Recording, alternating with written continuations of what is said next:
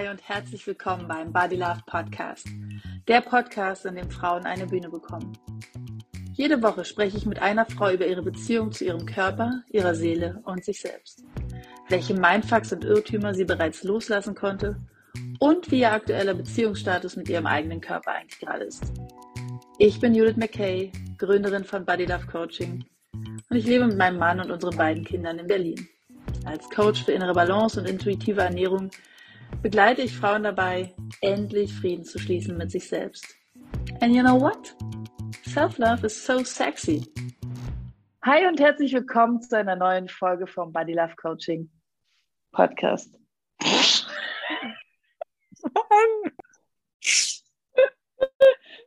okay, Outtake. Warte, zweite Version. Hallo und willkommen zum Body Love Podcast. Ihr hört, es ist eine andere Stimme heute. Hm. Heute sind wir in vertauschten Rollen da. Vielleicht könnt ihr euch daran erinnern, dass in der ersten Folge des Body Love Podcasts eine gewisse Sabrina zu Gast war bei Judith. Heute sprechen wir in vertauschten Rollen, denn heute soll es um die Geschichte von Judith gehen. Herzlich willkommen, Judith. Hey, das ist, äh, das ist total schön, weil es ist lustig, mal von der ganz anderen Seite äh, mitzukriegen. Und ich danke dir sehr für dieses schöne Intro und äh, bin total gespannt auf unser Gespräch. Schön. Schön, dass du heute dein Gast bist. genau. ähm, in, in deinem Podcast beginnst du immer mit der äh, sehr, sehr spannenden Frage, wie ist dein aktueller Beziehungsstatus zu deinem Körper? Deswegen möchte ich dir heute auch diese Frage äh, zurückgeben und wissen, wie geht's dir mit dir? Hm, super Frage, liebe ich. ja, ich übrigens von dir die, ähm, äh, dieses Beziehungsstatus-Ding habe ich von dir übrigens geklaut, weil ich weiß, als ich dich gefragt habe, wie ist äh, so dein, dein, deine Beziehung zu dir selbst, hast du gesagt, aha, du meinst also den Beziehungsstatus. Und das liebe ich sehr, deswegen frage ich das immer gerne. Und ja, wie ist also mein Beziehungsstatus? Mm, ich würde sagen, wir sind sehr verbunden miteinander aufs Leben. Also ein bisschen wie, naja, verheiratet, man kann sich auch scheiden lassen. Eigentlich eher tatsächlich wie ähm, die Verbindung auch, ja, mit was kann ich es vergleichen mit, mit, mit der Beziehung zu meinen Kindern? Ich bin mir nicht ganz sicher, aber ähm, ich will damit eigentlich nur sagen, es ist eine sehr, sehr enge Beziehung, in der es Hochs und Tiefs gibt und trotzdem ist uns beiden total klar, wir sind 24-7 miteinander und das wollen wir auch. Und ähm, insofern würde ich sagen, wir haben eine sehr gute Beziehung mit Höhen und Tiefen. Ah, das klingt gut, das klingt nach einer guten Beziehung. Jetzt ja, äh, ja. steht und, ja in deinem, in deinem Logo des Podcasts, dass es äh, Body Love Podcast Coaching für Selbstannahme, Körperwahrnehmung und Ernährungsbewusstsein ist. Und ähm, wir haben uns vielleicht in einer Phase unseres beruflichen Lebens kennengelernt, wo du gerade in Elternzeit mit deinem ersten Kind warst oder zweites? Erstes. Mit deinem ersten Kind mhm, warst. Erstes. Ähm, und ich war gerade frisch aus dem Studium und hoch motiviert und wir haben beide zusammen in einer Augenklinik gearbeitet und haben dann aber nach mehreren Jahren der Freundschaft und der beruflichen Tätigkeit uns beide umorientiert. Das heißt, ich kenne dich da sehr, sehr zufrieden, aber auch sehr unzufrieden. Es gab ja dann irgendwann den Punkt, wo du das Gesundheitswesen verlassen hast und dich neu orientiert hast und in diese Coaching-Branche eingestiegen bist. Vielleicht magst du uns da nochmal erzählen, ob es da vielleicht so, ein, so einen Punkt gab, wo du gesagt hast, hier sehe ich mich jetzt nicht mehr, jetzt, jetzt brauche ich Veränderung. Ja, ähm, auf jeden Fall, super gerne. Ähm, es war so, dass ich 2017, da war ich 37, in eine Art Krise geschlittert bin.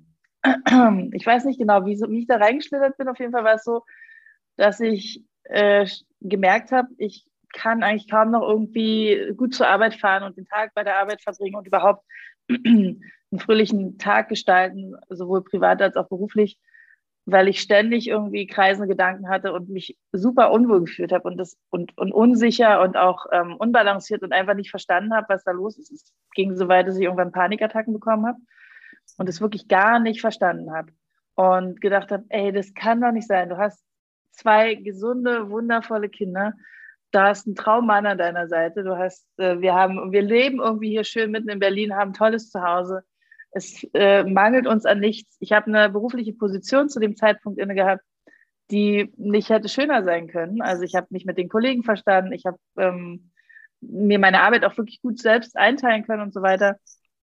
Und habe so gedacht, das von außen betrachtet ist doch jetzt alles da, was ich mir immer gewünscht habe. Warum fühle ich mich denn so leer und so, so unglücklich? Und ähm, ich habe dann irgendwann gedacht, okay, das, da muss ich was ändern und habe eine Therapie begonnen, eine Hypnosetherapie und habe, glaube ich, in der ersten Sitzung entschieden, dass ich meinen Job kündigen werde. Und das war so, wow, okay, krass. Und das war, ähm, das hat sich natürlich, also ich bin dann nicht sofort zu unserem Chef und habe gesagt, so, tschüss, ich bin jetzt weg, sondern, sondern ich habe das da entschieden und habe das natürlich erstmal noch eine Weile mit mir rumgetragen. Und es war aber nicht nur, dass ich diesen Job kündigen wollte, sondern wie du es eben schon ganz richtig gesagt hast, ich wollte raus aus diesem Gesundheitswesen. Weil ich gemerkt habe, ich war da jetzt 20 Jahre drin. Naja, nicht ganz 20 Jahre. Und mhm. ähm, mich hat es total gequält, immer wieder konfrontiert zu werden mit Menschen, die krank sind. Mhm. Ähm, und selbst in meiner Ausbildung, die ich mit 16 damals angefangen habe, ich habe äh, erst den Realschulabschluss gemacht, dann die Ausbildung zur Arzthelferin und dann später erst das Abi nachgeholt und habe ähm, in der Ausbildung schon gedacht, ich finde den Job total ätzend. Ich will gar nicht mit kranken Menschen arbeiten. Mhm. Ich hatte aber gleichzeitig mit 16 so dieses Gefühl von, okay, ich will jetzt selbst Geld verdienen, ich will irgendwie unabhängig von meiner Familie sein und ähm, was man anfängt, zieht man durch. Das war ein, ein starker Glaubenssatz in mir. Und ich hatte vor allen Dingen auch gar keine Idee, was ich denn dann sonst machen könnte. Also dieses mhm. klassische, man geht in der 8. oder 9. Klasse zum Arbeitsamt und lässt sich beraten. Ähm, ja, ich will was mit Menschen machen. ja, äh, also ich hatte auch so ein Gefühl von, naja, ich habe ja auch gar keine besonderen Fähigkeiten. Also ich hatte keine außergewöhnlichen Hobbys. Ich mhm. war irgendwie so eine Durchschnittsschülerin und hatte nicht so ein Gefühl von, uh, das kann ich besonders gut. Insgeheim, in mir drin, habe ich mir immer irgendwie gewünscht, in so eine schillernde Welt zu kommen. Aber das äh, habe ich, also das, das äh, hätte ich mich niemals getraut auszusprechen, mhm. geschweige denn irgendwie in die Richtung zu gucken. Ähm, insofern, ja, war dann klar, ich werde Arzthelferin und dann habe ich viele Jahre darin gearbeitet und das hat mir auch immer geholfen in all den Situationen, wenn ich dann doch noch irgendwie das Abi nachgeholt habe oder ein bisschen studiert habe, habe ich das auch immer als Nebenjob machen können, um mich sozusagen finanziell über Wasser zu halten. Mhm. Aber ich mochte es eigentlich nie. Mhm. Und in der Klinik war das Schöne, dass ich da eigentlich wenig mit kranken Menschen zu tun hatte, sondern eher mit, ähm, ja, da habe ich viel Personalwesen gemacht. Ähm, und trotzdem war es sehr, sehr nah, weil wir natürlich uns auch über die Fälle unterhalten haben, über mhm. die Menschen, denen wir dort begegnen. Und ähm, ich wollte einfach nicht mehr in dem Bereich sein. Ich habe gemerkt, dass mich das sehr quält, dass ich das nicht abgrenzen kann von mir, wenn ich von anderen mitbekomme, dass es denen nicht gut geht, dass die krank sind, dass ich das mhm. ganz viel irgendwie mit nach Hause genommen habe in meinem Kopf. Und ähm, deswegen war dann klar, das ist nicht einfach nur eine Kündigung, sondern es ist ein Verabschieden aus einem Berufsleben, was ich ähm, wirklich viele, viele Jahre gemacht habe und was nicht mehr zu mhm. mir gepasst hat. Ja, ich finde, ähm, in, also ich arbeite ja als Lehrerin und wie du weißt, und in den Gesprächen mit den Schülern, wenn es dann vielleicht auch um eine Umorientierung geht, finde ich auch immer einen Gedanken ganz, ganz wichtig. Ähm, nur weil man etwas gut kann, heißt es das nicht, dass man es beruflich machen muss. Und ja. klar, wenn man gut organisieren kann und ähm, ja auch gut mit Menschen kann, dann heißt es nicht, dass es trotzdem das ist, was man beruflich machen muss, weil diese Fähigkeiten kann man ja auch in einem anderen Bereich nutzen. Und ja, ich glaube, alles das, was du in der Augenklinik gebraucht hast, ist ja auch etwas, was dich jetzt in deinem Coaching-Alltag unterstützt. Weil ich glaube, diese Durchlässigkeit, die man hat, wenn du sagst, ich nehme jetzt die Sachen mit nach Hause und es belastet mich, dass da eine Dame, die vielleicht alleine lebt und noch sehr selbstständig ist, jetzt vielleicht äh, ihr, ihr Sehen verlieren wird in absehbarer Zeit. Oh, in absehbarer mhm. Zeit, das darf man nicht sagen. Oh Dann, ähm, Jetzt verstehe ich es erst. Ja, das äh, schneiden wir natürlich raus. Das schneiden wir natürlich ja. raus. Ähm, genau, dass ja. man in absehbarer Zeit vielleicht äh, eine Erblindung droht, dann ist es ja eine Fähigkeit, dass man durchlässig für, für Menschlichkeit und für menschliche Schicksale ist. Und ich glaube, gerade im Coaching ist es ja auch eine sehr, sehr wichtige Eigenschaft, dass man nicht sagt, toll, ja, dann coachen wir die jetzt mal fünf Minuten und äh, ich mache mir darüber keine Gedanken, sondern auch dieses bei dem Menschen sein und äh, auch mit wirklich jeder Gehirnzelle, die man hat, bei dieser Person zu sein, ist ja auch eine Eigenschaft, die ich in dem Coaching mit dir erlebt habe, die ich ziemlich spannend fand und ähm, man sich da natürlich auch sehr wertgeschätzt fühlt. Genau, das, das wollte ich noch sagen. Ähm, jetzt hast du gesagt, äh, oder, oder anders angefangen. In, in der Zeit, in der wir uns kennengelernt haben, du bist ja Coach für intuitive Ernährung, habe ich dich vielleicht auch mal in der einen oder anderen Phase deines Lebens erlebt, wo du nicht ganz so intuitiv, intuitiv dich ernährt hast, sondern vielleicht dem mhm. einen oder anderen Programm gefolgt bist oder auch den einen oder anderen Glaubenssatz bei Ernährung hattest, der äh, dich in der Zeit begleitet hat. Und ich kenne dich äh, mit, mit ganz vielen unterschiedlichen Gewichten. Vielleicht können wir da noch mal ein bisschen mhm. drüber sprechen, weil es vielleicht für die HörerInnen, die sich mehr mit intuitiver Ernährung beschäftigen möchten, vielleicht interessant ist. Also reden mhm. wir über das Thema Weight Watchers. Wie sind deine Erfahrungen damit? ähm, ich würde sogar noch ein kleines bisschen mehr ausholen und dann äh, total gerne darauf eingehen. Also es war so, dass ähm, ich relativ früh damit konfrontiert wurde, dass äh, mir Personen, da war ich so sechs, sieben, gesagt haben, du bist zu dick. Und rückblickend würde ich sagen, ich war vielleicht ein bisschen mopsiges Kind, jetzt nicht mhm. krass übergewichtig, definitiv weit entfernt von adipös. Ähm, so das klassische, naja, das verwechselt sich noch. Mhm. Ähm, es war aber so, dass ich äh, relativ neu in Berlin war und äh, alle sich kannten in, in, dieser Klasse und ich sozusagen da neu reingekommen bin und ähm, das offensichtlich das Auffälligste war. Und ähm, Kinder docken nun mal irgendwie an Dinge an und ich habe mir ähm, das sehr zu Herzen genommen, bis dann mal jemand gesagt hat, fette Tiller oder irgendwie sowas. Und ich hatte super viele Freunde. Es war auch gar nicht so, dass es immer irgendwie Thema war, sondern es war halt relativ am Anfang irgendwie Thema, weil das mhm. irgendwie, das, also wenn man Menschen kennenlernt, sieht man nun mal erstmal ähm, in der Regel die äußere Hülle. Und ähm, ich bin natürlich auch nicht frei davon, das auch zu bewerten. Und mhm. ähm, das hat mich irgendwie das ist ganz tief in mich eingesackt und ähm, es kam dann auch immer mal wieder von Erwachsenen so, ja, also nicht von meiner Mutter oder meinem Vater, aber weiß nicht, meine Oma hat es mal gesagt, ohne dass sie das böse gemeint hat, so, naja, Judith, jetzt ist mal nicht so viel. Und irgendwie hat sich da ein ganz tiefer, fester Glaubenssatz in mir festgemacht, du bist zu dick und du bist nicht normal, so wie du bist. Und ähm, das heißt, in mir war irgendwie immer der Wunsch, ich möchte gern normal sein, ich möchte, und normal ist gleich nicht dick sein. Das hat mhm. sich jahrzehntelang durch mein Leben gezogen. Und ähm, ich, wenn ich jetzt zurückblicke, das höre ich auch ganz oft im Interview oder in, Frau, in Gesprächen mit anderen Frauen, weil so dieses klassische, naja, wenn ich mir jetzt Fotos von früher angucke, dann frage ich mich, was war denn mein Problem? Ich weiß, dass du das auch schon gesagt hast von dir. Yeah. Und auch mir geht es so, dass ich mir denke, what the fuck? Da war doch gar kein Problem. Da war doch alles komplett normal.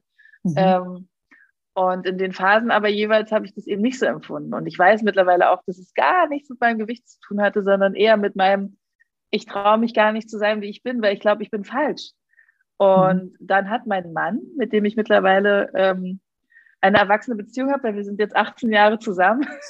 Mhm. Ich finde es witzig zu sagen, dass unsere Beziehung jetzt erwachsen geworden ist. genau. Mhm. Ähm, den habe ich kennengelernt und ähm, nach nach einer, weiß nicht, nach einem Jahr oder anderthalb, hat er halt idiotischerweise, und ich weiß ja auch, dass das echt dämlich von ihm war, aber er hat es überhaupt nicht böse gemeint, gesagt, naja, er steht schon auch auf Frauen, die eher schlank sind.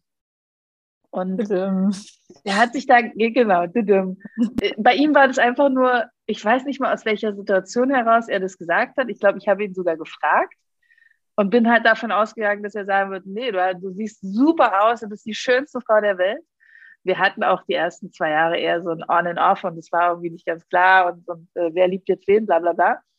Ähm, aber dieser Satz hat in mir echt ausgelöst, okay, alles klar, wenn du mit dem Mann zusammenbleiben willst, dann musst du jetzt abnehmen, dann musst du dünn werden. Mhm. Und in mir macht sich, wird alles, es geht ein riesen Alarm an, wenn ich das höre, weil ich so denke, no, also auf keinen Fall, weil dann ist der Typ es offensichtlich nicht wert. Aber das heißt nicht, du musst dich verändern. Das wäre das, was ich jetzt sagen würde. Aber damals mit meinem, mit meinen ganzen Glaubenssätzen und mit, ähm, mit dem Mindset, naja, ich bin ja diejenige, die was falsch macht. Ich bin ja nicht normal, mhm. ich bin ja dick. Und ja. deswegen liegt es auch an mir, das wieder zu korrigieren. Das hat ja mhm. nichts mit den anderen zu tun. Das Natürlich ist ja mein nicht, Fehler. Überhaupt ne? nicht. also muss ich den Fehler beheben. Ist ja total klar. Aber schön, dass wir heute drüber lachen können. Das noch als kurzes. ja, ja, ja, definitiv. Oh, ich bin da sehr dankbar für. Und ich liebe meinen Mann sehr und er liebt mich sehr. Und ähm, auch mit dem Gewicht, was ich jetzt habe, hat er mhm. kein Problem.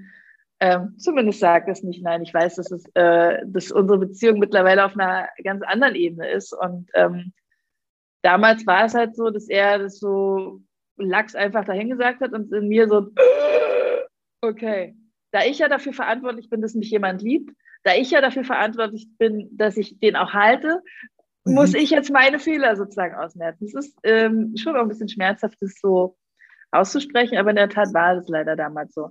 Und das heißt, ich habe dann angefangen und ich habe vorher nie wirklich irgendwelche Diäten gemacht. Ich hab, war immer so okay.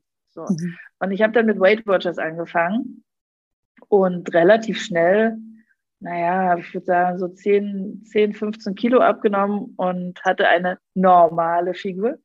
Mhm. Ähm, und wenn ich mir Fotos angucke, würde ich auch sagen, spitzenmäßig, sah super aus. Mhm und habe mich damit auch erstmal total wohlgefühlt und sicher und dachte so, ja geil, jetzt ist das Leben perfekt. Dann bin ich schwanger geworden und äh, naturgemäß nimmt man halt zu, wenn man schwanger ist. Und auch in mir kam dann der Satz, geil, dann kann ich ja jetzt essen, was ich will.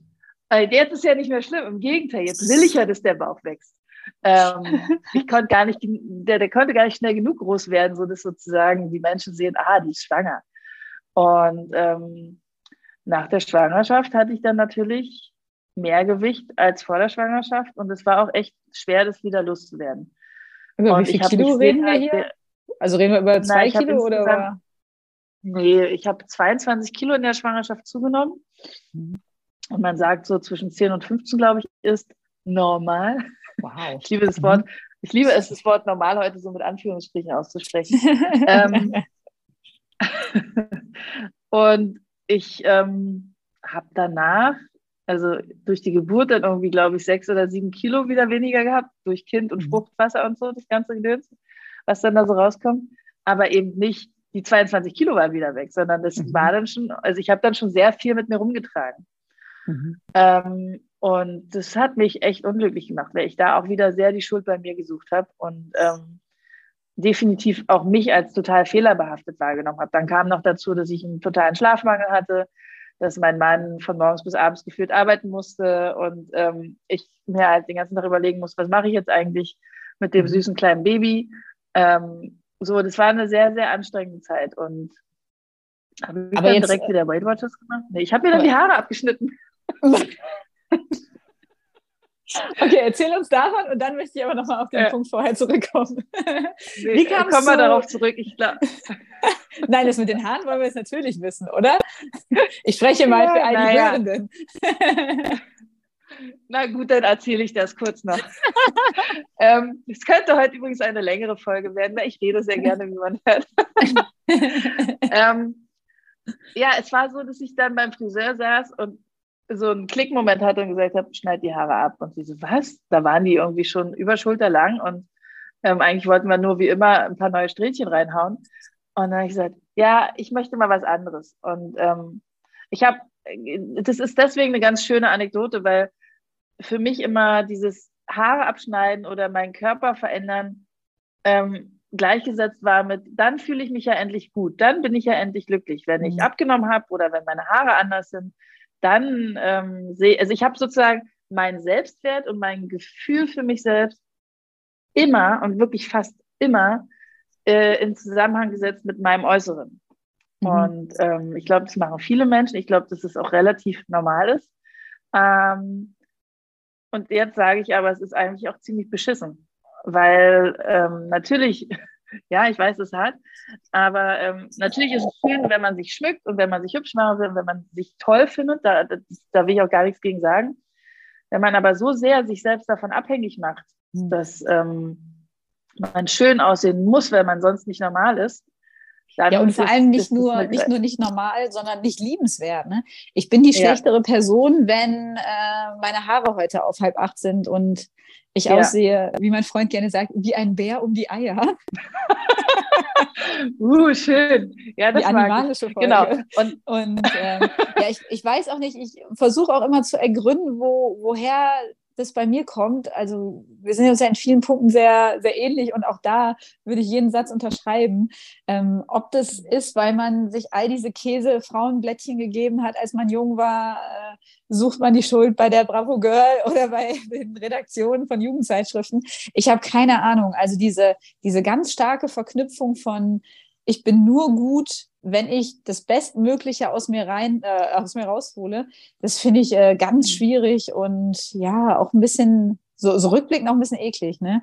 Dass man da auch nicht früher gelernt hat, dass das da gar nichts miteinander zu tun hat und dass es für andere Leute auch manchmal überhaupt keinen Unterschied macht, ähm, wie man gerade aussieht, sondern ich meine, in, zum Beispiel in so einer Freundschaft merken wir auch, ich sage ja auch nicht, ah, heute ist aber dein, dein, äh, dein linker Pony, äh, deine linke Strähne, die liegt heute nicht so gut. Jetzt bist du keine gute Freundin. Ne? Also was für ja. eine oberflächliche Kacke das war, mit der man sich da tagtäglich rumgeschlagen hat. Aber ja, vielleicht ist es einfacher. Vielleicht macht man sich das Leben damit auch ein bisschen einfach. Ich versuche einfach das Beste aus mir rauszuholen und mehr geht dann auch nicht. Also ja. Kapitalismus ja. im Selbstwertstil, ne? Das ist auch schön. Das ist ein schönes Zitat, das kommt auf meine Zitateliste. Kapitalismus im Selbstwertstil. Ähm, ja, weißt du, dieses Ding ist, und ich äh, bin ja da echt lange schon dran, irgendwie da an mir selbst zu arbeiten. Ähm, und ja, an mir arbeiten oder mich selbst zu ergründen. Ich glaube, das ist eigentlich schöner gesagt. Ähm, dieses, warum ist es denn so wichtig, mein meinen Körper so zu bewerten.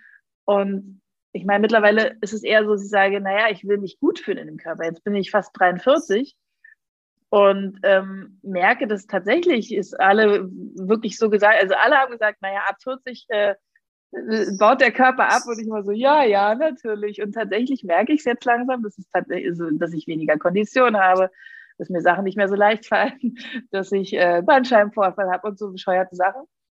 Ähm, und das sozusagen ist so, so, sich ein bisschen verändert hat zu, ich will jetzt gerne viel Sport machen oder Sport machen, äh, mhm. damit ich mich gesund fühle. Und ich will mich auf eine Art und Weise ernähren, damit ich mich gut fühle. Und mhm. nicht mehr, weil ich will jetzt dünner werden.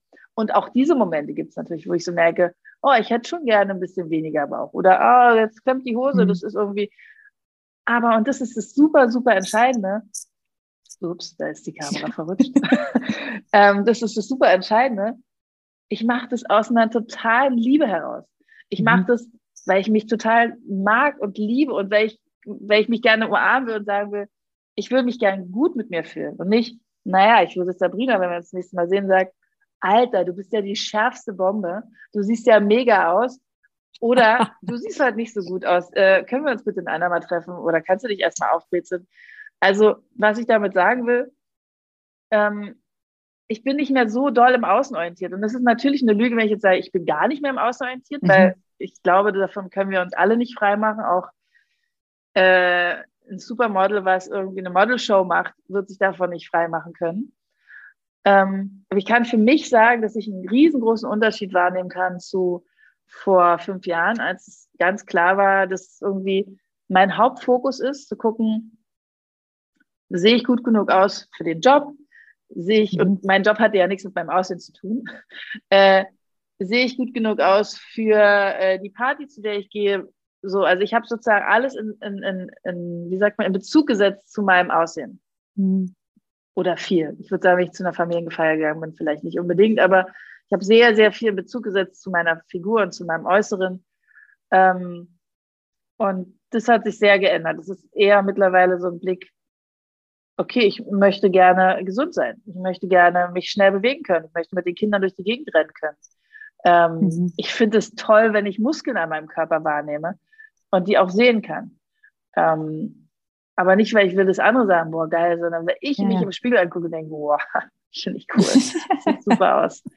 Ja, ähm, das ist, finde ich, ein, es ist einfach nur ein Blickwechsel oder ja, ne, ne, ein Blickwechsel, sagt man das? Ist Perspektivwechsel. Ja, danke schön. Ich habe die Blickrichtung geändert. naja, ist, genau. ist aber auch okay, ist auch okay. ist okay, super. Ähm, okay, und, und wenn, wir, wenn wir jetzt biografisch so ein bisschen zurückgehen, du hast gesagt, äh, du hattest ähm, durch eine Diät relativ viel Gewicht verloren, warst sehr zufrieden mit deinem Körper, dann kam die Schwangerschaft dazu, durch die du dann ungefähr wieder so viel zugenommen hattest, wie du vorher abgenommen hast. Dann war das Kind da, es war alles sehr stressig.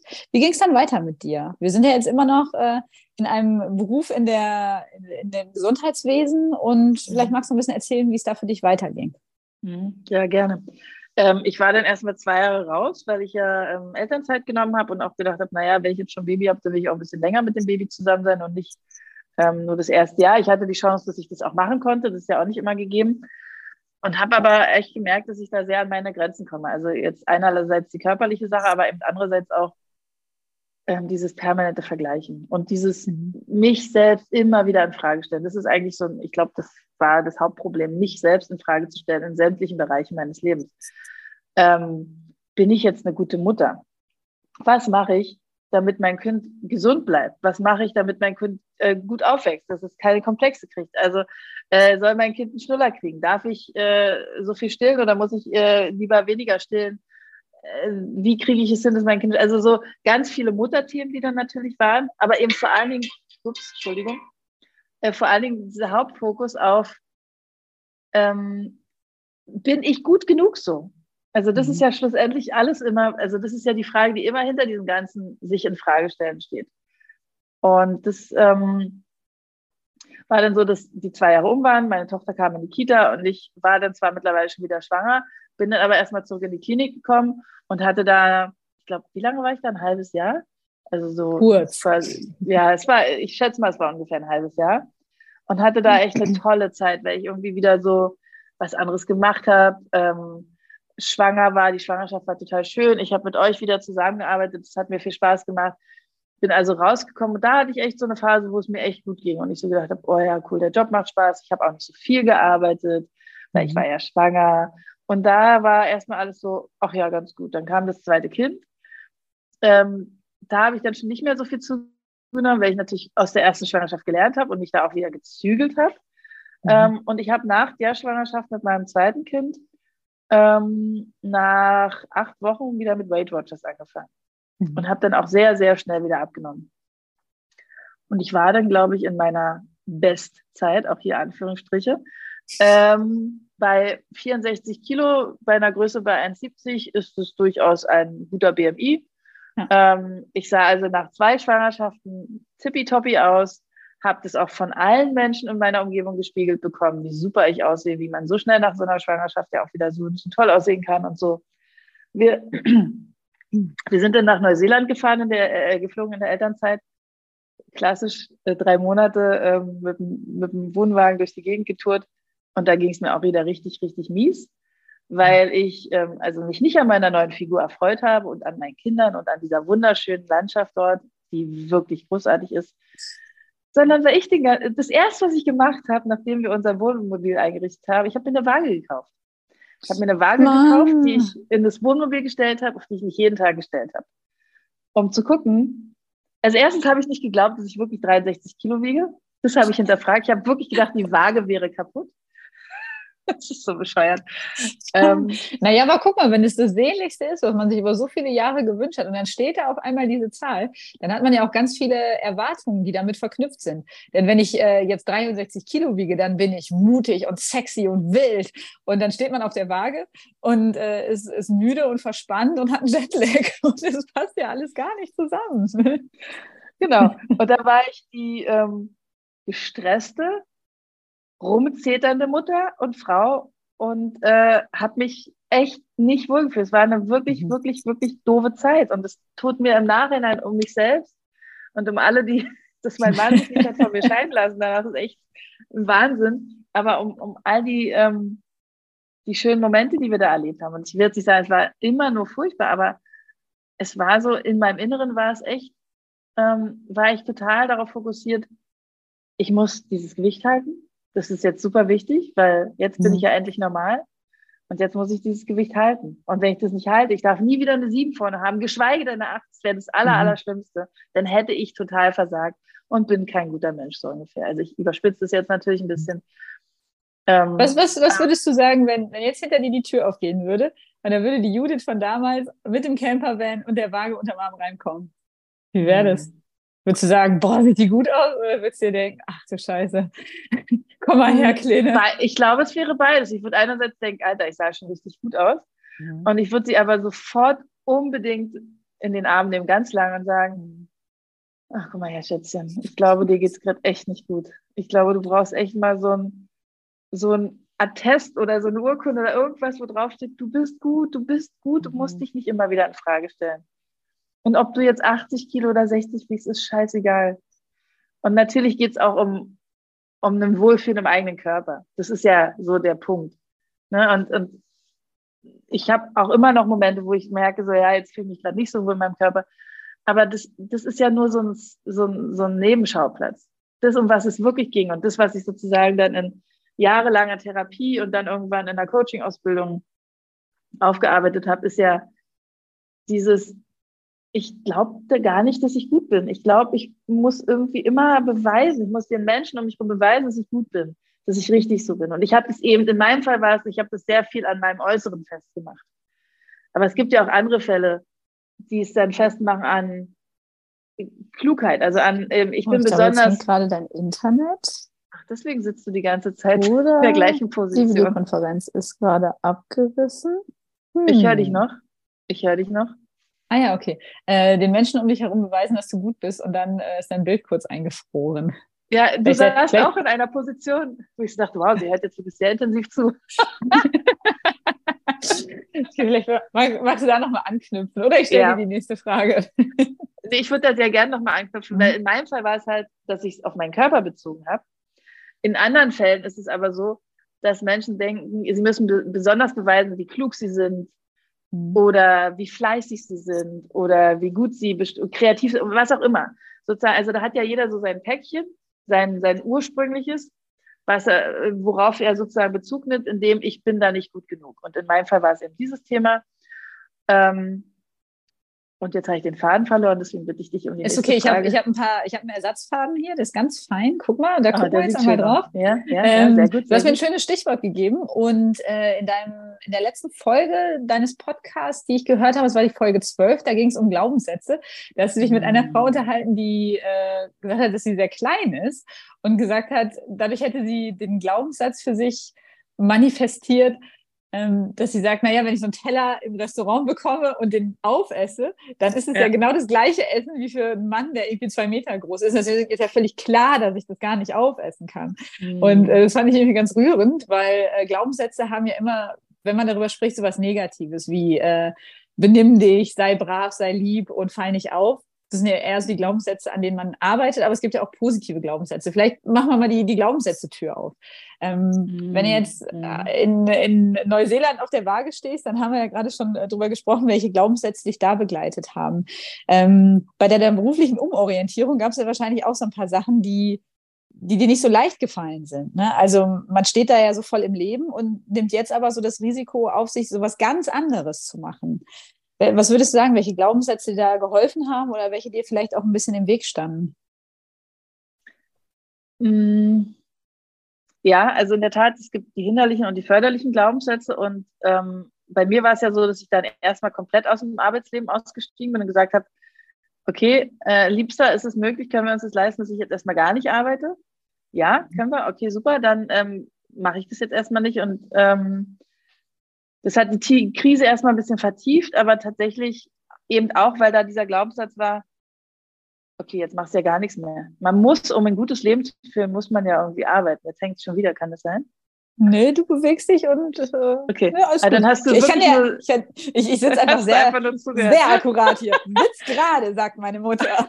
Ja, sehr gut. Und das macht man auch so. ähm, genau, da war also ein, ein sehr tiefer Glaubenssatz in mir, um ein gutes Leben zu führen, muss man auch etwas dafür tun. Hm. Und ich habe ja offensichtlich nichts getan, weil ich saß ja den ganzen Tag mit meinem Arsch zu Hause, Achtung, wieder überspitzt. Äh, meine Kinder waren in der Kita, mein Mann war schön der, äh, bei der Arbeit und ich war zu Hause. Mhm. Und mittlerweile weiß ich, naja, sich um den Haushalt zu kümmern, sich um sich selbst zu kümmern, sich um die Kinder zu kümmern, eine gute Ehefrau zu sein, eine Freundin zu sein und so weiter und so fort, sind schon auch Aufgaben. Es ist jetzt nicht so, dass ich nichts gemacht habe. Ähm, ich habe mir auch ganz viel schlechtes Gewissen gemacht. Aber also, um bei dem Thema Glaubenssätze zu bleiben, war das einer der Glaubenssätze. Und ähm, das fühlte sich auch echt eine Zeit lang ziemlich mies an. Und dann bin ich durch, ich weiß nicht, was ich eingegeben habe im Internet, weil ich wusste, kannte diese ganze Coaching-Bubble nicht und auch nicht Glaubenssätze. Das waren alles Worte, die ich nicht kannte. Bin ich auf eine Coaching-Ausbildung gestoßen und hatte so ein Kribbeln im, im Bauch, so ein Gefühl von, oh, und dachte, okay, das da ruft nicht ganz, ja, genau, das ruft nicht ganz doll. Und ich habe dann erstmal so einen Minikurs da absolviert, um mal zu gucken, ob das überhaupt was für mich ist. Und dann habe ich die Ausbildung gestartet. Und ähm, das war zum Inner Balance Coach. Und das hat tatsächlich Türen geöffnet, die mir irgendwie, die ich, also wo ich nicht mal wusste, dass es diese Türen gibt. Mhm. Ähm, dieses, man kann, also einer der wichtigsten Sätze, der mir mal gesagt wurde in dieser Zeit, ist, alle Antworten auf die Fragen, die du an dich selbst hast, stecken in dir.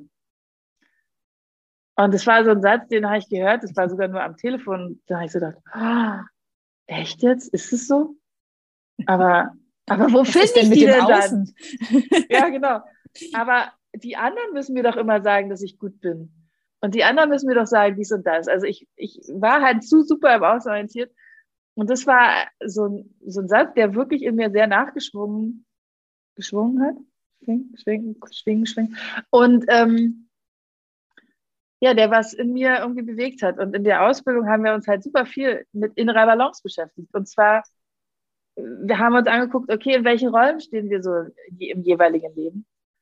Ähm, also bei den unterschiedlichen Teilnehmerinnen. Und ähm, wie findet man eine Balance? Also so ein Tisch kann halt auch nicht auf zwei Beinen stehen. Also er kann vielleicht gut auf drei Beinen stehen, aber ähm, noch viel besser auf vier Beinen. Und wenn du in deinem Leben halt nicht alles ausbalanciert hast, also dein, dein persönliches Leben, dein Arbeitsleben, dein Privatleben, dein Freundeleben, dein, ich weiß nicht, ne, die ganzen Rollen. Mhm. Und wenn das nicht irgendwie gut ausbalanciert ist, dann, dann ist da eben immer wieder irgendwie auch so ein Stress. Und das ähm, fand ich irgendwie total schön, mir das anzugucken. Und ähm, ein Glaubenssatz, den ich mittlerweile echt in mir etabliere oder etabliert habe, ist, ich kann oder wie, ich will irgendwie so formulieren, dass, es, dass er jetzt nicht zu lang wird. Ähm, immer wenn ich irgendwas mit mir rumtrage, dann bin ich auch die Einzige, die sozusagen die Antwort darauf findet. Weil ich stelle mir, also ich weiß nicht, ob ihr, ihr HörerInnen diese, dieses Beispiel kennt mit diesem Eisberg und dass sozusagen 95 Prozent unbewusste Handlungen tagtäglich passieren und nur 5 Prozent von dem, was wir tun, wirklich mhm. bewusst sind. Und ähm, ich finde dieses Bild so schön, dass ich also, wenn ich irgendwas in mir rumtrage, irgendwie mit mir Stress habe und etwas nicht gut funktioniert oder ja, ich merke, ich bin nicht glücklich mit mir selbst, dass ich dann quasi tauche in diesen Eisberg und so, ein, so einen Scheinwerfer habe und rumleuchte und gucke, wo liegt denn jetzt hier die Antwort dafür? Weil die liegt da halt drin. Aha. Und, oh, das ist ein schönes äh, das, Bild. Ich liebe das sehr, ja. und das merke ich auch im Coaching, wenn ich andere Leute coache. Ähm, dass die halt wirklich ihre Antworten finden. Weil mein Job als Coach ist es ja schlussendlich nur, immer wieder zu fragen und zu fragen und einen Spiegel vorzuhalten, bis dann mein ja. Gegenüber sagt, ach so, natürlich. Also bis quasi ja. der Scheinwerfer in die richtige Position gerutscht ist. Ja, du stellst eigentlich nur die Tauchausrüstung zur Verfügung und tauchen ja. muss man aber trotzdem selber. Das ist auch anstrengend, ja. das ist auch viel Arbeit. Ja, innere Arbeit ist so krass anstrengend. Also auch wirklich, das spürt man auch körperlich. Also ich als Coach Mhm. Und mein Coaching natürlich noch viel mehr, ähm, können das total spüren. Also dieses Gefühl von, ich bin erschöpft nach einem Coaching. Ja. Also ich habe das zum Glück meistens nicht so oft, so ein richtiges Erschöpfungsgefühl, aber ich habe es oft, dass Coaches mir sagen, nach so einer Sitzung, boah, das, ich fühle mich gerade total müde. Und das ja. ist total klar, weil das ganze System arbeitet. Ich meine, so ein Tauchgang kann halt echt anstrengend sein. Und das heißt aber nicht, oh Gott, das ist alles total schwer und anstrengend, sondern vielleicht ist es dann eben auch schön, sich mal eine halbe Stunde Zeit zu nehmen, aufs Sofa zu legen und es zu genießen, dass man da gerade eine, eine Entdeckung in ja. sich selbst gemacht hat. Ähm, und deswegen sage ich in der Regel auch, wenn wir so besprechen, wie wird so ein Coaching ablaufen, naja, nimm dir 90 Minuten Zeit, wahrscheinlich coachen wir nur 60 und nimm dir noch 30 Minuten für dich danach. Mhm. Ähm, und es kann trotzdem sein, dass wir 90 Minuten zusammen sind, aber ich finde es sehr, sehr wertvoll, sich nach so einem Coaching-Prozess auch wirklich nochmal Zeit für sich selbst zu nehmen weil da passiert halt ganz viel, da wird ganz viel aufgewirbelt und ähm, dann ist es hilfreich, das auch nochmal so ein bisschen in seinem eigenen Kopf zu, zu sortieren. Also sich am, im besten Fall einfach irgendwo hinzulegen, die Augen zu schließen. Ich werde gleich niesen, ich merke das schon. Ähm, und Triggerwarnung. genau. Achtung, Achtung, es wird gleich laut. Ähm, na, jetzt ist er wieder weg. ist das wie, wenn man Gesundheit sagt? Wenn man sieht, da will jemand gleich niesen und dann niest er doch nicht. Naja, wir sind vom Thema abgekommen. Ähm, und deswegen ist es so, so hilfreich, sich am besten mit geschlossenen Augen nochmal irgendwo hinzusetzen oder hinzulegen und es nochmal mhm. nachwirken zu lassen oder auch sich das auf, aufzuschreiben. All die Gedanken, die dann in dem Moment gerade kommen. Mhm. Und ähm, was ich halt auch super hilfreich finde und was ich durch diese Ausbildung gelernt habe, dass ich doch eine besondere Fähigkeit habe. Also ich habe ja mhm. wirklich lange den Glaubenssatz in mir gehabt, ich bin nichts Besonderes und ich ähm, kann auch nichts Besonderes. Und deswegen laufe ich so durchs Leben und bin nichts Besonderes. Und das äh, weiß ich mittlerweile, dass ich die Fähigkeit habe, wirklich gut zuzuhören und wirklich gut Fragen zu stellen. Und ich habe immer gedacht, das ist doch normal. Das ist doch völlig normal, dass man das kann und macht. Aber dass es eine Fähigkeit ist und dass es auch eine Gabe oder Begabung oder keine Ahnung, wie ich das nennen soll, äh, ist das ist mir auch so erst in den letzten zwei, drei Jahren bewusst geworden. Und ich liebe das sehr. Ich feiere das an mir, dass ich das kann und dass ich das habe. Ja. Und verstecke mich auch nicht mehr so, naja, ja, ich kann ganz gut zuhören oder Leute ganz gerne mir gegenüber. Nee, ich weiß, ich, also ich bin da auch echt mittlerweile selbstbewusst und sage, ja, ich bin ziemlich gut im Coachen. Mhm. Ja, ist gut. Und ist gut. Ähm, ich liebe das sehr. Ja, und, ja. und äh, wir sind uns ja jetzt schon viele Jahre freundschaftlich sehr verbunden und äh, ich kann es nur unterschreiben. Also in der Freundschaft ist ja auch wichtig, nicht nur zuzuhören, sondern auch an der richtigen Stelle die richtigen Fragen zu stellen. Und das äh, würde ich auch als eins deiner großen Talente beschreiben. Das, das stimmt schon. Da, da darfst du gerne auch so machen. Wir klopfen uns gerade selbst auf die Schulter. Für alle, die es nur hören und nicht auf die nur drin. hören. genau. Ein Podcast nur hören, oh mein Gott. Ja. Ja, okay. Ähm, da, da waren wir jetzt bei den, bei den äh, hilfreichen Glaubenssätzen äh, kurz abgebogen. Hm. Jetzt bist du ja schon eine Weile in, in verschiedenen Coaching-Ausbildungen gewesen und coach auch schon viele, viele Klientinnen. Sagt man Klientinnen? Ja, ne? Ja, Klientinnen, ja, Klientinnen. Frauen, Coaches. Mhm. Und äh, würdest du sagen, wenn man selber da schon eine Weile so drin ist, dass du frei von allen negativen Glaubenssätzen bist? Oder würdest du sagen, die begegnen dir trotzdem auch immer mal wieder und dann ist man so, hm, hm, da ist er wieder. Ich äh, habe mir gerade selber eins auf die Finger gegeben. ähm, oder ist, spielt es gar keine Rolle mehr? Kann man sich da eher so ein bisschen drüber amüsieren, dass man sagt, ach ja, ich bin auch nur ein Mensch und keine Coachingmaschine. Wie, wie gehst du damit um, wenn du merkst, dass du selber deinen eigenen alten Glaubenssätzen begegnest? Hm. Aber ah, die Frage habe ich jetzt schon ganz doll lieb. Die ist sehr, sehr schön. ähm, also natürlich habe ich genauso immer noch irgendwelche Glaubenssätze in mir drin und natürlich äh, ist nicht alles immer super. Ähm, was sich aber tatsächlich verändert hat, ist, dass ich es viel schneller wahrnehme und merke, uh, du hast dich gerade verglichen und wieder gedacht, naja, ich bin ja nichts wert, ich bin ja so und so. Ah, wolltest du doch nicht mehr, komm, musst du nicht mehr. Ähm, also ich bin da liebevoller mit mir und auch wesentlich kritikfreier geworden mhm. ähm, im Umgang mit mir selbst und ähm, kann schneller wahrnehmen, uh krass, da verhältst du dich gerade immer wieder, da ist gerade ein Muster, und vielleicht ist da ja ein Glaubenssatz dahinter. Und ähm, ich gehe ja auch regelmäßig zu Coachings und lasse mich da mhm. unterstützen. Ähm, und finde es sogar mittlerweile spannend und so, so zu denken, oh geil, jetzt ziehe ich mir den Taucheranzug an und darf da selber mal reintauchen und gucken. also es ist mittlerweile eher erforschen und natürlich habe ich auch immer noch ganz ätzende Phasen. Das äh, gehört halt einfach zum Leben dazu, weil nur wenn wir die ätzenden Phasen haben, können wir auch die Hochphasen wirklich genießen. Ähm, ist tatsächlich so. Also ich äh, vergleiche das gerne mit so einer EKG-Kurve. Die geht ja auch nach oben und nach unten. Und wenn die einfach nur so ganz äh, starr ist, ist so gesund, habe ich gehört. Ne, da wird auch sein, da ist man nicht mehr so lebendig. Insofern ist das Leben halt wie eine EKG-Kurve. Und ähm, oh, warte, schön, das muss ich doch kurz sacken lassen. Das Leben ist wie eine EKG-Kurve. Okay, hier ist noch Platz. Das lassen yeah. wir sofort auf den Unterarm tätowiert. das, das ist mein gut. Leben. Ja, danke. Ähm, und tatsächlich äh, kann ich in Phasen, in denen es mir nicht gut geht, in Klammern PMS, Klammer zu, ähm, mir sagen, das ist jetzt eine Zeit, in der geht es mir gerade nicht gut und mhm. ich weiß, dass es wieder vorbeigehen wird. Also wenn ich noch vor drei oder vier Jahren gesagt habe, oh mein Gott, mein Leben ist gerade so anstrengend und ich weiß gar nicht, ob das jemals besser wird. Es ist einfach alles nur mies und ich habe das Gefühl, ich habe vielleicht drei Tage im Monat, die toll sind und der Rest ist einfach nur mies. Ähm, also eher so den Blick auf die negativen Dinge und auf äh, und, und die negativen Dinge auch wirklich groß machen und so ein mhm. Gefühl von naja, ich weiß ja auch gar nicht, wie ich da rauskommen soll. Es ist mittlerweile eher so, dass ich sagen kann, ja, ist heute echt ein mieser Tag. Naja, wird schon auch noch neuer kommen. Und ich habe einfach, und ich glaube, das ist auch echt wichtig oder mir wichtig, das zu unterstreichen. Ich habe einfach ein Vertrauen gewonnen. Ich habe ein Vertrauen in mich gewonnen, in meine Fähigkeiten, auch in meine Fähigkeiten, positiv Dinge wieder, ähm, also Dinge wieder ins Positive umzuwandeln, ähm, in die Fähigkeit, aus Dingen, die mies sind, irgendwie auch wieder was Gutes zu machen. Jetzt habe ich mich mhm. wiederholt.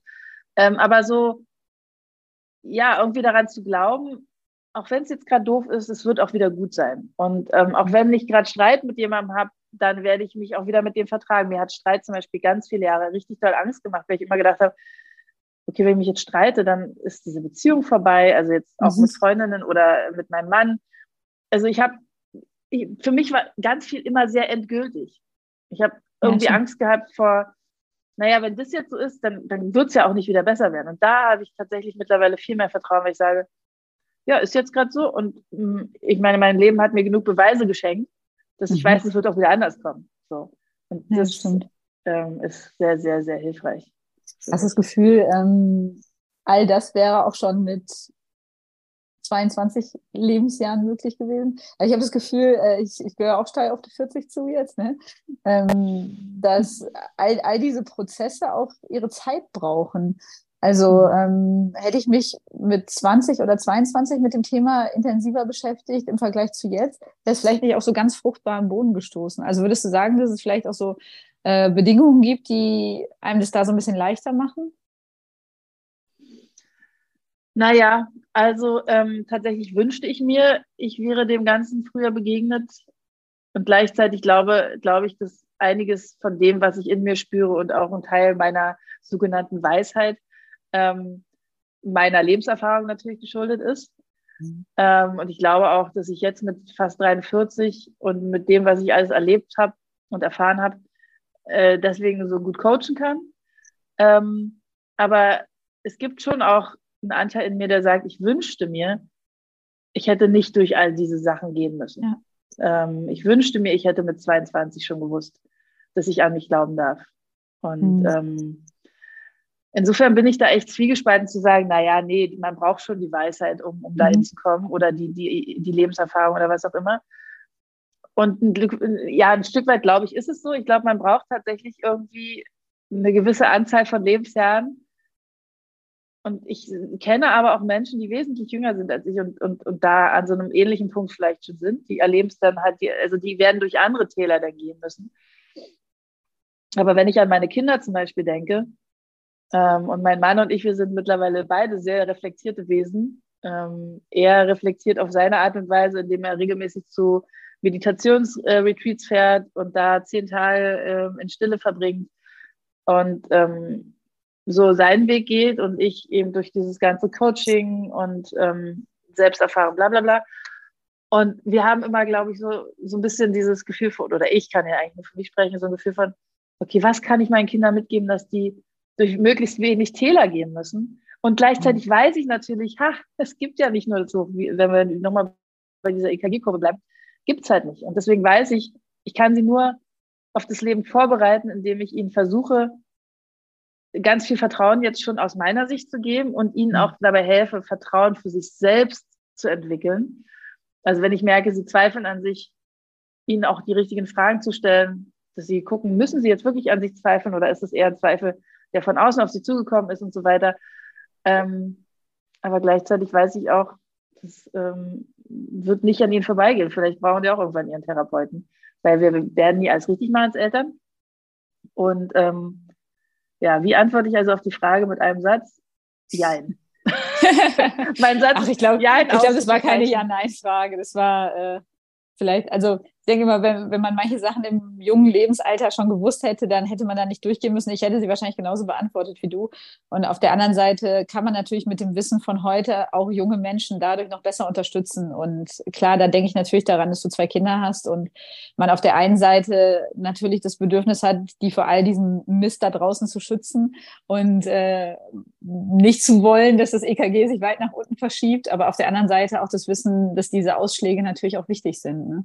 Also, dass man da so zwei, zwei Herzen in der eigenen Brust trägt und ähm, so rational und emotional entscheiden muss, was denn jetzt da besser ist. Ja, ist total schwierig. Also ähm, als Coach auch die Rolle als Mutter zu haben und äh, ja, seine Kinder nicht durchs Leben zu coachen auf der einen Seite, sondern äh, ja auch Fehler machen zu dürfen und auch schlechte Entscheidungen treffen zu dürfen. Ne? Und da so diese, diesen erlaubnisgebenden Gedanken zu haben, da auch authentisch zu sein, ohne jetzt immer nur die Coaching-Rolle zu haben, wenn es um die eigenen Kinder geht. Ist auch, auch eine schwierige Aufgabe, könnte ich mir vorstellen. Ja, und wenn ich mir jetzt vorstelle, ähm, ich halte alles von ihnen fern, dann können die ja auch gar nicht Vertrauen üben. Also dann können mhm. die ja auch nicht üben. Also ich, ich weiß, dass es für mich echt wirklich eine Herausforderung ist, zu sehen, wie mein achtjähriger Sohn irgendwo hochklettert. Der liebt Klettern und der ist da auch wirklich sehr, sehr gut drin. Und trotzdem ist es für mich jedes Mal so, oh, bitte, du könntest da runterfallen und das könnte das Schlimmste passieren. Ähm, aber der lernt natürlich daraus, boah, geil, ich kann meinem Körper vertrauen, ich kann mir vertrauen. Oder der hat halt auch noch so ein Urvertrauen. Und selbst wenn der mal hinfällt, naja, dann, dann lernt er halt, dass es äh, besser ist beim nächsten Mal so und so zu. Also der kann ja nur Vertrauen für sich selbst irgendwie entwickeln, wenn er auch Erfahrungen ja. macht. Und wenn ich ihm die alle nehme, oder auch meinem, meiner Tochter, naja, wie soll sie denn dann, also nur weil ich immer sage, du kannst dir vertrauen, ne, das bringt ja nichts. Und auch, auch da, wenn ich ihnen vorlebe, dass ich mir vertraue, also Kinder lernen ja durch Vorleben, mhm. vor allen Dingen. Und wenn die also sehen, dass Mama und Papa sich gegenseitig vertrauen und sich selbst vertrauen und, und gut mit sich selbst umgehen, dann ist das eigentlich das Geilste, was du für das Kind machen kannst. Und wenn die sehen, Mama weint jetzt mal oder Mama flucht jetzt mal, also ich, ich halte auch nicht viel von, man darf vor Kindern nicht Scheiße sagen oder so eine Sache, weil ich meine, ich bin echt ein, manchmal ein ganz schöner Mecker, Meckermensch. Also ich kann fluchen wie ein Rohrspatz, wollte ich sagen. Und das die natürlich nicht. Das mag mein Mann auch gar nicht, aber äh, ich kann ihn ja jetzt auch nicht vormachen, dass es äh, Quatsch ist, weil mir hilft es total, wenn ich wütend bin, auch zu fluchen, weil das irgendwie so das Ventil öffnet. So. Aber ähm, ich glaube, dieses Thema Vertrauen, das muss eben jeder Mensch für sich selbst finden. Da mhm. gab es letztens so eine, ich liebe ja Ted Lasso, ich weiß nicht, ob es jetzt Werbung ist oder nicht, ähm, aber es gibt eine sehr schöne Serie auf Apple TV, die heißt Ted Lasso und in der letzten Folge ging es um einen kleinen Jungen, der ist acht oder neun ähm, und der hat sich dann eben unterhalten mit einem Erwachsenen und der hat dann irgendwann so gesagt, okay, das heißt, mein Papa kann mir mal zwar meinen Weg zeigen, aber ich muss ihn alleine gehen. Und es hat mich super doll berührt, weil ich so gedacht habe, genau das ist der Punkt. Also du kannst ganz viele Weggefährten haben und auch ein Stück weit mhm. immer wieder den Weg mit anderen gehen. Und trotzdem ist es super wichtig, dass du Vertrauen in dich hast, dass du diesen Weg eben auch alleine gehst, diesen Lebensweg. Ja, das stimmt. Und ähm, da ist es natürlich schön und bunt, wenn da immer wieder Leute sind. Und deswegen versuche ich auch so offen wie möglich zu sein und immer wieder Leute auch einzuladen in mein Leben. Und trotzdem möchte ich gerne ein tiefes Vertrauen in mich haben, dass ich diesen Weg ähm, für mich gehen kann ohne mich abhängig zu machen davon, dass andere da sind. Mhm. Schön gesagt. Gib mir ein schönes Stichwort, Lebensweg. Gucken wir doch mal in die Glaskugel. Wir haben jetzt so ein bisschen äh, biografisch aufgearbeitet, so äh, deine berufliche Umorientierung, dann kamen deine zwei Kinder dazu und jetzt gerade erleben wir dich als sehr, sehr in sich ruhende, gefestigte Person und du hast gesagt, bald bist du 43. Wenn wir jetzt mal so eine kleine Zeitreise machen würden, was würdest du denn wünschen, wie es jetzt so in der nächsten Zeit weitergeht? Hm. Alles ist erlaubt. Hm. schöne Frage. ähm, also ich habe jetzt gerade noch eine Moderationsausbildung begonnen. Die wird jetzt anderthalb Jahre noch dauern. Und ähm, ich habe richtig doll Lust, über all die Themen, über die, die wir jetzt gerade gesprochen haben, noch mit viel mehr Menschen zu sprechen. Das heißt, ich habe Lust, größere Workshops zu geben, ähm, Seminare auszuarbeiten und die zu geben, vielleicht sogar irgendwann selbst auszubilden. Das könnte ich mir sehr gut vorstellen. Ähm, ja, andere, andere Frauen oder auch Männer äh, auszubilden in, der, in dem Coaching-Bereich, weil ich glaube, dass ich da ja einfach wirklich gute Dinge mitgeben kann und dass mir das Spaß machen würde und liegen würde. Und ähm, ich würde wünschen mir sehr, dass der Podcast noch ganz, ganz lange da ist. Ähm, ich weiß noch gar nicht, in welche Richtung der sich entwickeln wird, aber ich merke, dass mir das sehr viel Spaß macht und habe Lust, dass der größer wird und bekannter wird. Das sind erstmal so die Dinge, die ich ähm, mir vorstelle. Und ich merke, wenn es um, um mich persönlich geht, dass ich mir noch mehr Leben in der Natur wünsche. Also ich wohne ja jetzt schon seit 100 Jahren geführt hier in Berlin. Also seit ich bisschen über fünf bin. Und ähm, habe aber totale Lust, auch ein bisschen mehr Zeit außerhalb dieser Stadt zu verbringen. Ich liebe Berlin und werde auch immer hier irgendwie quasi einen Fuß haben, aber ähm, ja, ich merke das, und das ist auch was, was ich jetzt erst kennengelernt habe durch diese ganze Selbstkennenlernen-Phase, ähm, dass ich wirklich echt eine große Naturverbundenheit habe und dass mir das Spaß macht, mhm. in der Natur zu sein. Das soll also auch ein großer, also einen weiteren Anteil in meinem Leben, einen größeren Anteil in meinem Leben haben. Mhm. Ach, das sind doch schöne Wünsche. Ähm, ja. Ich würde fast sagen, meine letzte Frage, oder? Darf, darf ich deinen Podcast dann schon zur letzten Frage hin moderieren? Sehr, sehr gerne, ja. Ähm, welche Frage hättest du gerne noch beantwortet, die ich dir aber nicht gestellt habe? Hm. Ist noch was offen, was du gerne den HörerInnen noch erzählen möchtest, wo, vielleicht, wo ich vielleicht anders abgebogen bin, als du es dir gewünscht hättest? Gibt es noch irgendwas, was wir vielleicht auch in der Biografiearbeit so ein bisschen vergessen haben? Gibt es noch was, was du uns sagen möchtest? Ähm, ja, ich, also ich fand, dass du, das, äh, dass du sehr schöne Fragen gestellt hast. Es gab nicht einen Moment, wo ich dachte, äh, jetzt müssen wir eigentlich mal in die andere Richtung gehen. Die sind dann sowieso jetzt alle rausgeschnitten, ne? ja, genau. ähm, aber tatsächlich würde ich gerne nochmal auf diesen Punkt Panikattacken eingehen, weil ähm, oh ja, gut. Hm? das schlussendlich eigentlich der Grund ist, warum ich Body Love Coaching gegründet habe. Ist mir irgendwann bewusst geworden. Also zum einen äh, bin ich erstmal so ganz pragmatisch über dieses Ernährungsthema daran gegangen. Aber ähm, ich versuche das mal auf den Punkt zu bringen und nicht zu viel drum herum zu reden. Mal gucken, ob ich das schaffe. Body Love ist für mich eigentlich ähm, erstmal meinen physischen Körper anzunehmen, aber eben auch zu verstehen. Und ähm, warum ich da auch die Panikattacken anspreche, ist, ähm, weil ich das damals, also ich hatte mit 21 das erste Mal Panikattacken und auch wirklich echt so, dass ich gedacht habe, okay, jetzt ist vorbei, jetzt sterbe ich. Mhm. Jeder, der Panikattacken hatte, weiß, wovon ich spreche. Ich habe das irgendwie ganz gut im Griff bekommen und dann kam es eben wieder damals mit 37. Und ich bin jetzt, ich kann jetzt sagen, dass ich meinem Körper total dankbar dafür bin, auch wenn es eine richtig, richtig heftige Zeit war und wenn es wirklich wehgetan hat und ich mich sehr, sehr eingeschränkt habe in meinem Leben, ähm, kann ich sagen, dass ich meinem Körper dafür einfach sehr dankbar bin, weil er mich einfach auf heftigste Art und Weise darauf hingewiesen hat, dass ich mich echt mies behandle, dass ich wirklich nicht gut mit mir selbst umgehe. Und das ist ja das Einzige, um was es ging. Es ging nicht darum, dass ich irgendwie, irgendwie für jemand anders anders sein soll, sondern mein Körper hat mich mit diesen Panikattacken darauf hingewiesen, dass ich immer wieder versuche, anderen Menschen zu entsprechen, dass ich immer wieder über meine eigenen Grenzen hinweggehe, dass ich meine eigenen Grenzen nicht mal kenne.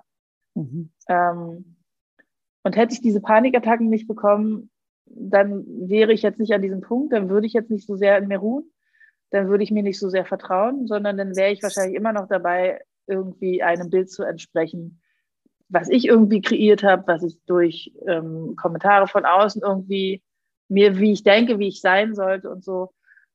Und das war sehr anstrengend. Das, äh, rückblickend kann ich sagen, das war sehr anstrengend. Und deswegen bin ich meinem Körper dafür dankbar, dass er mir diese Panikattacken gegeben hat. Auch wenn ich, wie gesagt, ich will die überhaupt nicht schön mhm. reden. Aber das Gute, was ich daraus ziehen kann, ist, dass es ähm, hilfreich war, um zu mir zu finden. Mhm. Und ähm, deswegen liebe ich meinen Körper und liebe mich, weil ich es geschafft habe, das irgendwie zu ent, entschiffern, ent, also De zu dekodieren. Dekodieren, das war das Wort, was ich gesucht habe, richtig. Ähm, zu dekodieren und zu verstehen und mhm. weiter dabei bin zu verstehen. Also das ist ja ein Lebensprojekt. Also es ist ja ein lebenslanges Ding, irgendwie sich selbst zu verstehen. Der Eisberg ist tief und er hat viele Stellen. Ähm, mhm.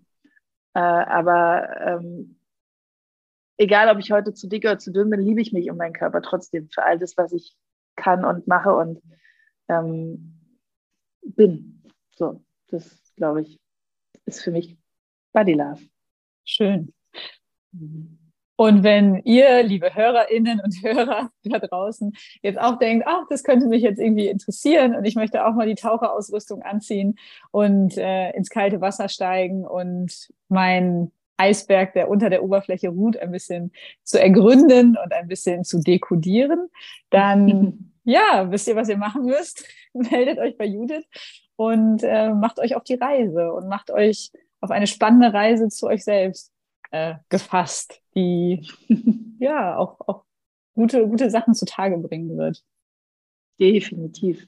Also es ist ähm, so eine dankbare Sache, sich mit sich selbst auseinanderzusetzen. Das ist definitiv das Beste, was man machen kann. Kann ich einfach nur so sagen. Danke dir, Sabrina. Danke, Dann danke dir für dein Gespräch, für unser Gespräch. Ja. Und äh, ja, wünsche dir alles, alles Gute für deinen weiteren beruflichen Weg. Und ja, danke. Das, ähm, ich habe gerade so einen Impuls von, oh, können wir das bitte öfter machen, dass wir zwei so Folgen miteinander aufnehmen? Das ist einfach ganz schön. Und ähm, ich möchte dir total danken, dass du dieses Gespräch so schön geführt hast. Und ähm, ja, mir hat es sehr, sehr viel Spaß gemacht. Und ich ähm, freue mich, dass wir diese Folge heute zusammen aufnehmen konnten. Alle Infos, die ähm, das zu mir gibt, ich weiß gar nicht, ob du irgendwelche Infos rausgeben willst in den Show Notes. okay, alle Infos zu Body Love Coaching ähm, findest du natürlich wie immer in den Show Notes und auch aktuelle Termine, sowas wie Workshops oder weiß nicht, irgendwelche außergewöhnlichen Dinge. Ich habe jetzt gerade nichts im Kopf. Äh, werden natürlich wie immer in den Show Notes verlinkt. Ich weiß noch gar nicht, wann der Podcast von diese Folge rauskommt, aber ähm, ja, vielen Dank, Sabrina. Es war sehr, sehr schön. Und ähm, an dich, lieber Hörer, liebe Hörerin, ich komme immer noch durcheinander. Liebe HörerInnen, äh, ich hoffe, wir hören uns in der nächsten Folge wieder. Tschüss.